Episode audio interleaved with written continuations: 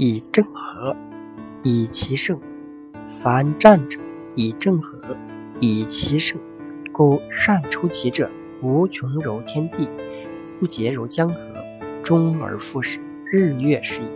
死而复生，四时是也。生不过五，五生之变不可胜听也；色不过五，五色之变不可胜观也；味不过五，五味之变不可胜长也。一般来说，作战都是用正兵合战，用奇兵制胜。所以，擅长出奇制胜的人，他的战法变化就如同天地运行一样，变化无穷无尽，如同江海一样，永不枯竭；如同日月运行一样，终而复始；如四季更迭一样，月阴有功商角。微于五音，可是五音的组合变化永远也听不完。色素有红、黄、蓝、白、黑五色，但是五色调的组合变化永远也看不完。味道有酸、甜、苦、辣、咸五味，可是五味味道组合变化永远也尝不完。奇和正是我国古代军事术语，正是指挥作战运用到的。长法，而奇是指挥作战运用到的变法。如正面进攻就是正，从侧后袭击就是奇。又如通常情况下的指挥原则和方法为正，而随机应变、会心独具的指挥原则和方法就是奇。这对于今人仍有重要的指导作用。唐朝中期爆发安史之乱，都城长安被叛军攻占，皇帝唐玄宗逃到成都。张巡作为真元县县令，没有临阵脱逃，而去攻打真元县附近的拥兵县城。占领拥兵后，张巡却被向张鲁山投降的拥兵县令令狐潮包围。张巡作为唐朝臣子，他发誓与朝廷共存亡。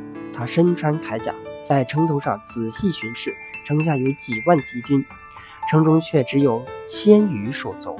此时，佣兵城墙已经有些破损，而站在城头上的守军也很疲劳，但是他们都抱着拼死一战的决心。张巡了解到剑快要用完了，非常不利于守城。他正在冥思苦想时，看见一个坐在稻草捆上休息的伤兵，他盯着稻草，忽然想到一个妙计。明月当空，睡得正熟的叛将令狐。朝突然被部将叫醒，报告佣兵城头上有听报。听到报告后，令狐潮立刻披衣而起，向城头望去，隐隐约约看见城墙上有许多黑衣士兵从城头上沿着绳索滑下。令狐潮以为是张巡来袭营，于是下令弓箭手射箭，最终黑影全掉在了地上。令狐潮正准备下令停止射击，却看见黑影又起身往上爬。令狐潮急忙命令弓箭手赶紧射箭。就这样，一直到天蒙蒙亮，令狐潮才发现这些士兵只是身穿黑衣的稻草人。张巡也因此白白赚了令狐潮几十万箭纸。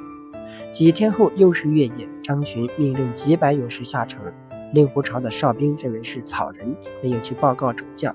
可是几百勇士下城后，匍匐摸到敌营，杀死叛军无数。令狐潮慌乱之中独自逃跑，部分部下也跟着逃到十多里之外。第二年，张巡进驻追阳城，支援追阳太守许远。安禄山的另一员大将尹子奇率十几万大军兵临城下，许远和张巡和南极云等一起商议对策。徐远说：“诸位，城中已经没有充足的粮草、弓箭，只有火速杀退叛军，才可以解追阳之围。可是敌人的兵力却是我们几十倍，就算他们不攻城，也能将我们活活困死。”张巡提议说：“太守大人，俗话说‘擒贼先擒王’，我们杀死一骑，让他们群龙无首，是最好的退兵之策。”神箭手南极云说。我们只要认出一次机，接近敌营，一定可以射中他。关键是我们都不认识他，怎么办？张巡沉思说：“我有办法。”夜里，只阳响起阵阵战呼，叛军以为张巡要出城偷鸡，便准备还击。可是鼓声却在凌晨停止，仍没有一人出城。城外一骑哨兵在飞炉上观察城中动静，看城楼上没有一个人。一子骑听到报告后，就命令部下回去睡觉。在他们熟睡之时，张巡、蓝子琪十几个将领各自带着数十人，突然打开城门，以迅雷不及掩耳之势冲到其营寨之中，顿时叛军营中大乱。张巡等人在混乱中杀死数千士兵。这时，张巡和南霁云等已经接近叛军走穴营前。伊斯和几个部将命令附近军营士兵肘击张巡等人。李子琴是谁呢？南齐云拉开弓箭，搜索目标。旁边张巡却指挥其他将领用轻高削尖的箭。由于这种箭轻飘飘，根本就射不远，即使射中也伤不到人，除非射到人的脸部。一及部下见对方剑没有杀伤力，抬起剑，发现是青高剑，急忙跑到一齐前报告。一齐想，原来是军阳城里没剑了。